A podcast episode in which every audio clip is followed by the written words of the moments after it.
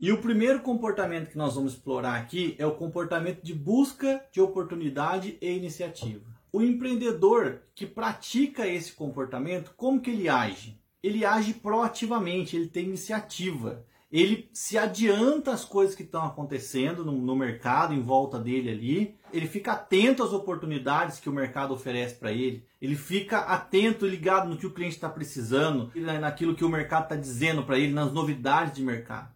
Tá? O, o, o, empreendedor que, que, busca esse comportamento, que pratica esse comportamento, ele está sempre ligado às novidades, ele está sempre buscando conhecimento, ele está sempre buscando é, pessoas que sabem das coisas, pessoas que podem ajudar para que ele consiga é, ficar é, sabendo do que está acontecendo, para que ele conheça as oportunidades antes até dos concorrentes dele. Tá? Então, busca, busca de oportunidade iniciativa é você estar atento ao que está acontecendo, é você ser proativo, é, é, é ficar ligado no que está acontecendo, ficar, pô, vai na, na, na, nos treinamentos que os seus fornecedores dão, normalmente eles dão treinamento, fica atento no, nas novidades de mercado, de materiais. Hoje em dia nós temos a, a, a serralheria entrando entrando forte aí junto com a parte de móveis planejados, né? A gente está vendo tipos de porta, né? Portas de vidro com um monte de puxador diferente. Ficar atento a isso. O empreendedor ele tem que estar tá sempre atento ao que está acontecendo no mercado. Então esse é um dos comportamentos que você tem que ter para conseguir aí buscar o seu sucesso e alcançar o sucesso que você deseja. A gente vai falar agora de um outro comportamento